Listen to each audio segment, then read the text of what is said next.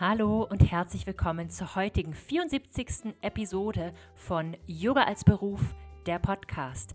Ich bin Antonia, Yoga-Lehrerin und Yoga-Mentorin und teile hier im Podcast jede Woche spannende Tipps und alles, was du wissen musst zu deinem Yoga-Business-Aufbau. Und heute habe ich eine lang gewünschte Podcast-Gästin eingeladen, nämlich Angelique Dujic und wir sprechen über alles, was das Thema Teamaufbau betrifft. Also ab wann brauche ich ein Team? Welche Aufgaben kann ich abgeben? Wie stelle ich das her, dass das alles harmonisch abläuft? Was mache ich, wenn das Team nicht miteinander harmoniert? Wie funktioniert Bezahlung? Also wirklich auch ganz praktische Dinge. Und ich freue mich total, dass diese wirklich fantastische Expertin sich bereit erklärt hat, hier mit uns mit solo-selbstständigen Yogalehrerinnen über dieses Thema zu sprechen.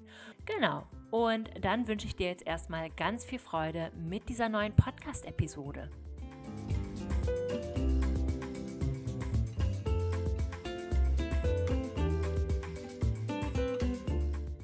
Hallo liebe Angelique, herzlich willkommen im Podcast Yoga als Beruf. Ich freue mich sehr, dass du heute da bist, über das viel gewünschte Thema Teamaufbau mit mir zu sprechen. Da bist du ja eine absolute Expertin. Ich habe schon einen Workshop bei dir besucht und habe mich persönlich mit deiner Arbeit auseinandergesetzt. Aber falls dich die Zuhörerinnen noch nicht kennen, erzähl doch super gern mal ein bisschen, wer du bist, was du machst und wie du auf dieses Teamthema gekommen bist.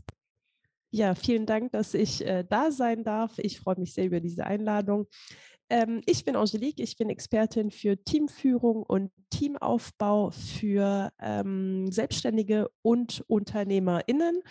Und äh, ja, wie bin ich zu dem Thema gekommen? Ich habe eigentlich einen Marketing-Hintergrund und irgendwann kam der Punkt, wo ich in Frage gestellt habe, was kann ich sinnvolleres aus meinem Leben machen, was mir auch mehr Spaß macht und wo ich auch äh, ja ein bisschen mehr äh, unabhängig sein kann und wirklich irgendwas machen, wo, wo mein Herz brennt. Und äh, tatsächlich bin ich am meisten von Menschen und äh, ja von Menschen begeistert und mein Lieblingsthema in meinen bisherigen Jobs war immer tatsächlich ein Team zu führen. Und so kam der Gedanke, wenn ich das am liebsten mache und das auch am besten mache, vielleicht kann ich anderen nahelegen, wie wie man selbst ein Team führt, äh, dass man selbst auch aus, äh, authentisch und glücklich ist und dass das eigene Team auch zufrieden und glücklich ist. Das ist so in Kürze mein Werdegang. Mm, es ist richtig gut. Danke fürs Teilen, dass wir das, ja, dass wir das heute auch mal besprechen, weil ich glaube, viele, die solo selbstständig sind, stellen sich das halt einfach so vor, so, ja, ich habe halt ein paar Aufgaben und die gebe ich halt ab. Aber das, mhm. das reicht halt irgendwie nicht, ne? Dann kündigen die FreelancerInnen irgendwann wieder und dann ist irgendwie Kommunikation. Also es gibt halt doch irgendwie immer noch mehr hinter, ich gebe mal ein paar Aufgaben ab. Ja, genau. Also tatsächlich ist es, die erste Traumvorstellung ist ja immer, ich möchte mich am liebsten selbst klonen. Ja, genau. äh, weil man einfach eine Verlängerung von sich am liebsten hätte. Und äh, in der Tat funktioniert es oft nicht ganz so gut, weil es äh, so, so einen Sprung erfordert zu denken äh, oder in diesem, in diesem Gedanke, ich arbeite alleine und ich arbeite im Team. Und da haben auch super viele Glaubenssätze äh, damit zu tun. Das heißt, was ich denke, was ein Chef ist. Ich habe unfassbar viele KundInnen, die zu mir kommen und die sagen, nee, ich will ja eigentlich kein Chef sein. Ich will ja nur, ich will ja nur ein Team haben. Und das äh, hat tatsächlich hauptsächlich damit zu tun, so was ich denke, was ein Chef ist. Mhm. Und dass ich mich damit nicht identifiziere. Und ganz viele haben natürlich aus Anstellungen oder aus unterschiedlichen äh, Erfahrungen, äh, ja eine vorgefertigte Meinung davon, was es bedeutet. Und oft ist es so, das Extrovertierte, das Selbstbewusste immer wissen, wo es lang geht, äh, mm. das, äh, ne, also die, diese typische Führungspersönlichkeit, die wir aus Jobs kennen, äh, damit identifizieren sich einfach unfassbar viele nicht mit und, mhm. und denken deshalb, nee, das, das möchte ich ja nicht für mich. Und ähm, meine, meine, da kommen wir schon zu den tiefen Themen, meine Hauptbotschaft ist, ähm, du kannst es im Einklang mit deiner eigenen Persönlichkeit und mit der Art und Weise, wie du bist, wirklich umsetzen, ja. dass du für dich deine eigene Rolle findest und entwickelst. Voll schön gesagt. Und auch wenn man vielleicht anders gelernt hat, wie professioneller Umgang aussieht, ist das ja total okay, wenn man Sachen einmal ganz anders macht. Nur Mhm. Hauptsache, es ist dann halt irgendwie authentisch und passt zu einem. Finde ich Ja, voll spannend, weil genau. wir haben das zum Beispiel, ich, ich habe auch so ein bisschen ein Thema auf jeden Fall, habe mich oft mit, mit, also weil ich auch sehr immer meine eigenen Sachen machen möchte, mich oft in Teams nicht so wohl gefühlt, fühle mich jetzt aber mit meinem eigenen Team halt mega wohl. Aber es Ja. ist halt auch bei uns erlaubt, immer alles zu sagen. Und dann gibt es halt WhatsApp, ja, liege mit PMS auf der Couch, Ja. kann heute nicht arbeiten. Und dann sagt man einfach Ja. nur, okay, dann bis in ein paar Tagen. Das ist halt Ja. dass halt alles irgendwie so locker und undogmatisch ist und man halt eher so nach seinen eigenen hm, Kompetenzen arbeitet und auch dann, wenn man halt auch Energie dafür hat, dass es halt nicht so einen Zwang gibt. Ich Ja. glaube, Chef 'n Chef oder eine Chefin haben, verbinden viele halt auch mit viel Zwang irgendwie.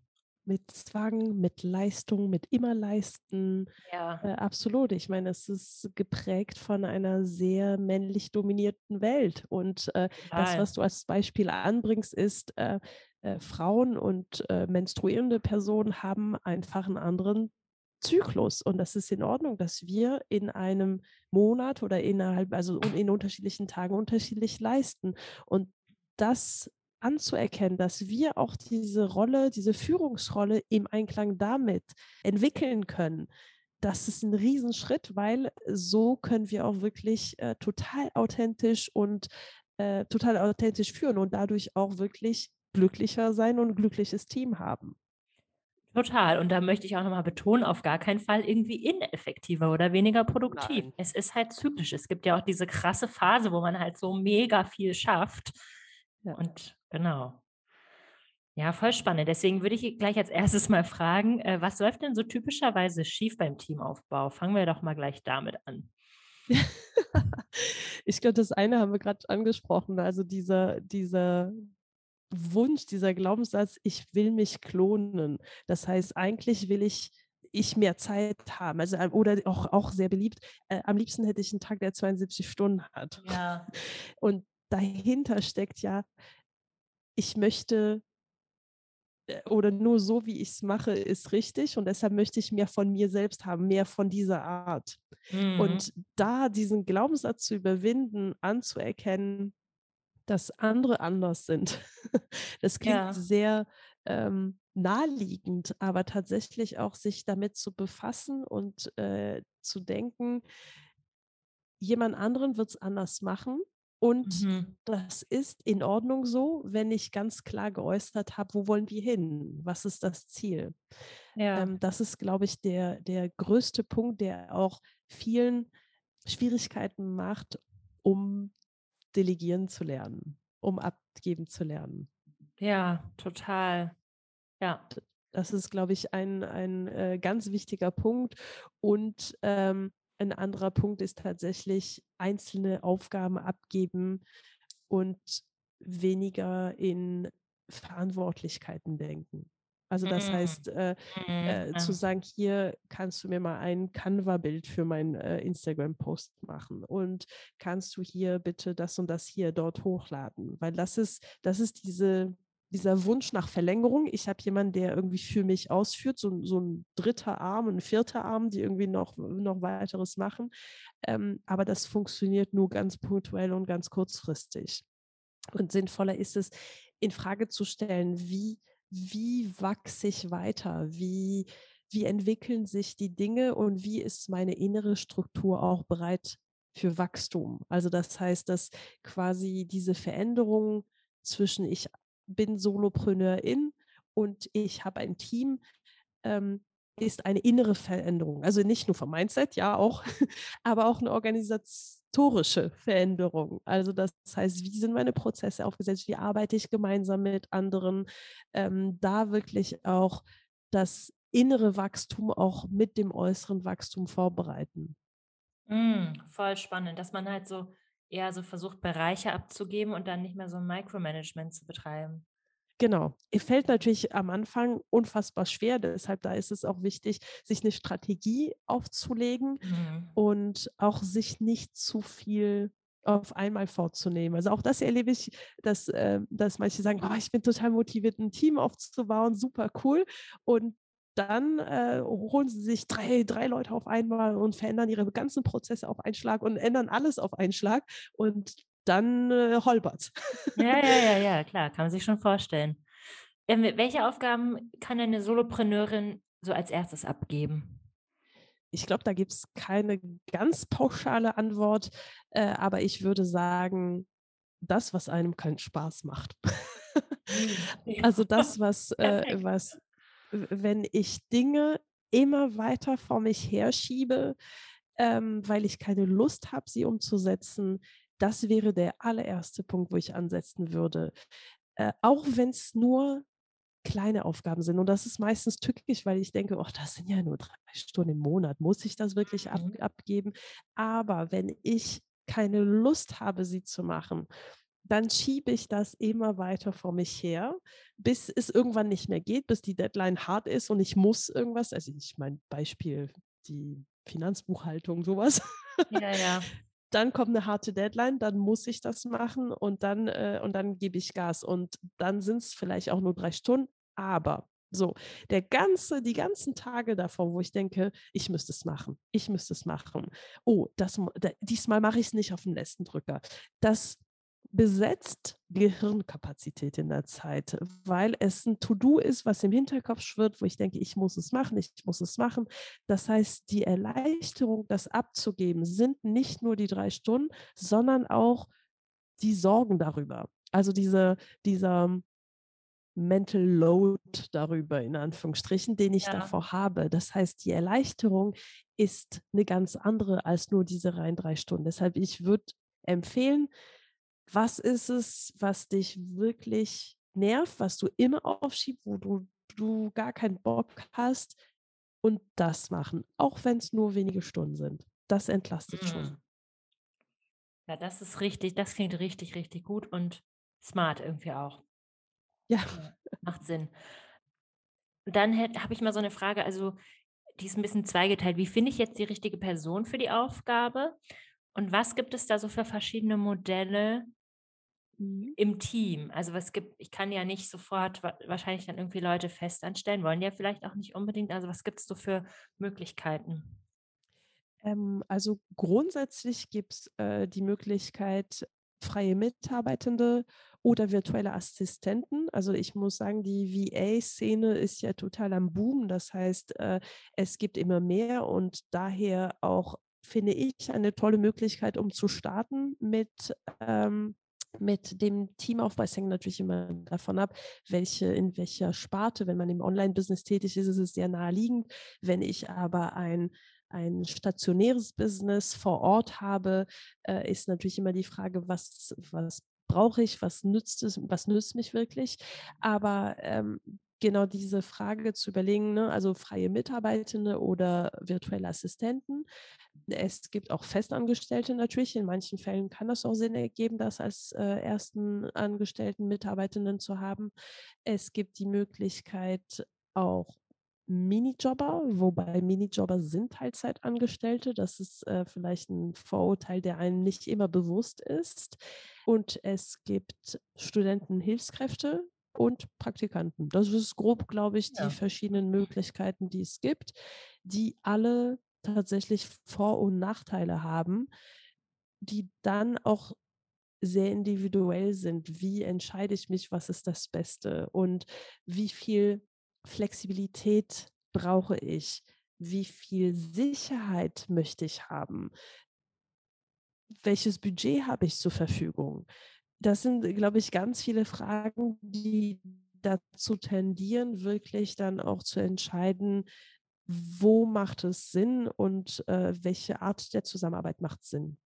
Ja, ja, ja, okay, cool gibt einfach so viele Optionen und je nachdem, wie das Business auch wächst, muss man sich das dann halt überlegen, ne? ob man dann irgendwann eine festangestellte Person hat, die zum Beispiel die VAs managt oder gibt ja tausend Modelle wirklich.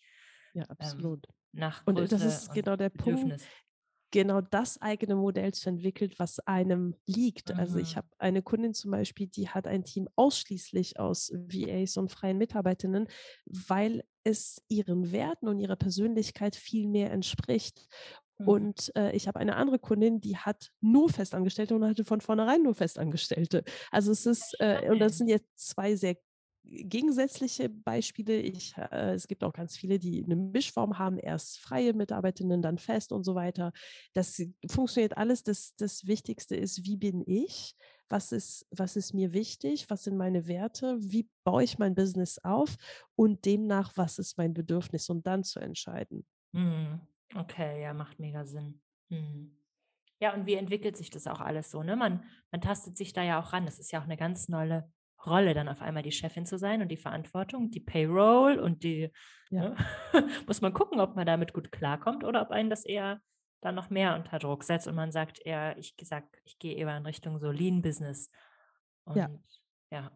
Ja, ja, also tatsächlich auch ne, das Thema Payroll und eben Mhm. finanzielle Sicherheit, dass ich weiß, wenn ich jemanden fest angestellt habe, werde ich die Person ja auch ähm, weiter bezahlen müssen, weil es ist ein Gehalt. Es ist nicht wie eine freie Mitarbeit, wo man sagen kann, alles klar, wir müssen die Basis unserer Zusammenarbeit verändern, sondern es ist eine andere Basis. Und auch da, äh, klar, ausprobieren, aber immer erstmal überlegen, wie bin ich, was brauche ich, was sind meine Bedürfnisse. Und, äh, und dann wirklich, und sich auch frei davon machen, was machen andere. Also nur weil es sehr gängig ist, in der, ich sage es mal, in der Online-Business-Welt zum Beispiel, dass man VAs hat und irgendwann, äh, wenn man irgendwie so mindestens x-stellig ist oder keine Ahnung, ähm, dann irgendwie einen Festangestellten, dann zwei, dann drei, dann vier und so weiter. Nur weil das so das ist, was wir sehen, heißt es nicht, dass es die richtige Lösung für einen selbst Mhm. ist, Ja, mit, dem, mit der man sich wohlfühlt.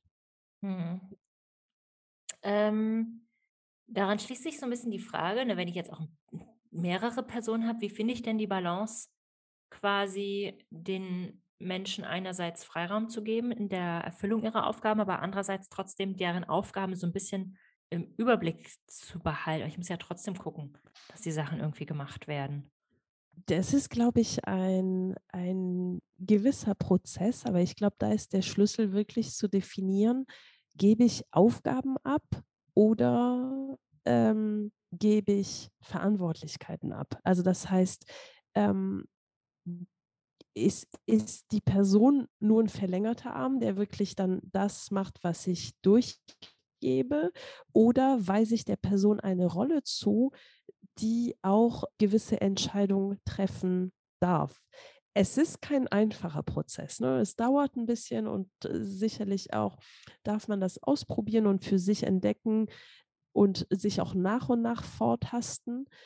Aber tatsächlich äh, geht es eben darum, auch wirklich bewusst zu entscheiden, wo möchte ich entscheiden, wo möchte ich die Entscheidung abgeben, um so sich nach und nach von diesem Bottleneck-Syndrom, also ne, dieser Ja. Flaschenhals, dass ich diejenige bin, durch die alles gehen muss, ähm, sich langsam zu trennen. Ich hoffe, das beantwortet die Frage. Das Ja, ja, ist- ja, nee, beantwortet das total, weil ich glaube, dass es nämlich auch äh, mehr innere Arbeit ist als jetzt wirklich Struktur. Absolut. Also Struktur ist tatsächlich äh, das Drumherum, woran man sich äh, angeln kann und festhalten kann. Aber als Gründerin, als Unternehmerin ist es mein Business, ist es mein Baby. Und dann muss ich lernen, dass jemand anderen für mich entscheidet. Es ist ein, äh, es ist ein krasser innerer Move. Mhm. Und, Ja, ja, und der ja. ist auch nicht einfach. Deshalb auch da ähm, lohnt es sich wirklich, sich so Strategien aufzusetzen, wie man das im Kleinen machen kann, in welchem Bereich man das macht. Also wirklich da auch. Und dann natürlich auch, wen ich mir ins Team hole, der diese Rolle auch erfüllt. Weil letztendlich ähm, wenn ich zum Beispiel ähm, eine 450 Euro Kraft dazu hole, die für mich irgendwas, sagen wir mal, Social Media macht oder solche, äh, solche Sachen zum Beispiel und ähm, der Person dann die Rolle verweist, alles klar, du bist dafür zuständig und so weiter, ähm, muss mir auch bewusst sein, funktioniert das? Funktioniert das mit der Person, die mir gegenübersteht? Funktioniert das mit der Art und Weise, wie wir zusammenarbeiten? Ähm, und da wirklich auch diese Entscheidung zu treffen, ähm, dass man die Entscheidung nicht mehr trifft. Ja, Aber ja, ja. bewusst. Genau, perfekt. Das hast du echt schön gesagt. Ich würde jetzt eigentlich als letzte Frage gerne wissen, Wie funktioniert das eigentlich, mit dir zusammenzuarbeiten? Was, was gibt es da so für Optionen und was, was machst du eigentlich in den Teams? Ja. Also tatsächlich äh, kann man mit mir ähm, im 1 zu 1 zusammenarbeiten. Das heißt, in meinem Mentoring-Programm, äh, da begleite ich UnternehmerInnen beim äh, beim, bei der Teamführung ähm, auch sehr viel bei diesem Punkt, wie bin ich nicht mehr Flaschenhals, auch wenn ich schon ein Team habe, aber ich habe das Gefühl, es geht alles durch mich. Ähm, ich begleite auch sehr viele bei der Einstellung ihres ersten Festangestellten. Und ich habe aber auch sonst ein Gruppenprogramm, das nennt sich Team Up Your Business. Und das ist mein Viermonatsprogramm, wie äh, ich lerne, ein Team aufzubauen, was perfekt zu mir passt und was mich auch tatsächlich dann auch entlastet. Das sind so die zwei ähm, Hauptthemen, wie man mit mir zusammenarbeiten kann. Okay, und da schaut man dann schon auch ähm, so individuell, was gibt es eigentlich für Aufgaben? Wie ja, absolut. als Person? Ja, also meine, meine Methodik ist immer, also das, das egal ob eins zu eins oder Gruppe oder egal in welchem Stadion auch der, des Teamaufbaus oder der Teamführung, es fängt immer damit an, wie bin ich, was, was sind meine Werte, was ist meine Persönlichkeit und deshalb, wie wie möchte ich führen, wie möchte ich ein Team haben. Und äh, dann im nächsten Schritt dann auch zu schauen, alles klar, wo gibt es äh, Bedarf, wie ist das Business aufgesetzt, äh, aufgestellt, ähm, was ergibt sich daraus, was mein äh, faktischer Kompetenzbedürfnis ist? Und wie führe ich dann das zusammen, also quasi mein menschliches Bedürfnis äh, oder meine Bedürfnisse für, für Menschen, also für Team und meine inhaltlichen Bedürfnisse, wie führe ich die zusammen, um genau die perfekte Person zu finden, die mein Team weiter ergänzen wird oder wie das Team sich weiterentwickeln soll. Mm, okay, ja, super. Ich danke dir. Ähm, ich werde deine Angebote auf jeden Fall alle ähm, verlinken in den Show Notes und deinen Instagram-Kanal und so. Das ist wirklich so ein spannendes Thema und gerade für die Yoga-Lehrerinnen hier, die, die wachsen wollen mit ihren Angeboten und mit ihrem, ihrem Business, super wichtig. Ähm, ja, Danke dir für die spannenden Einblicke in deine Arbeit und in das wirklich spannende Thema und herausfordernde Thema für viele, ja, Teamaufbau. Ja, vielen Dank für die Einladung. Hat mich sehr gefreut, mit dir darüber zu sprechen. Ja, hat mir total viel Spaß gemacht. Dankeschön.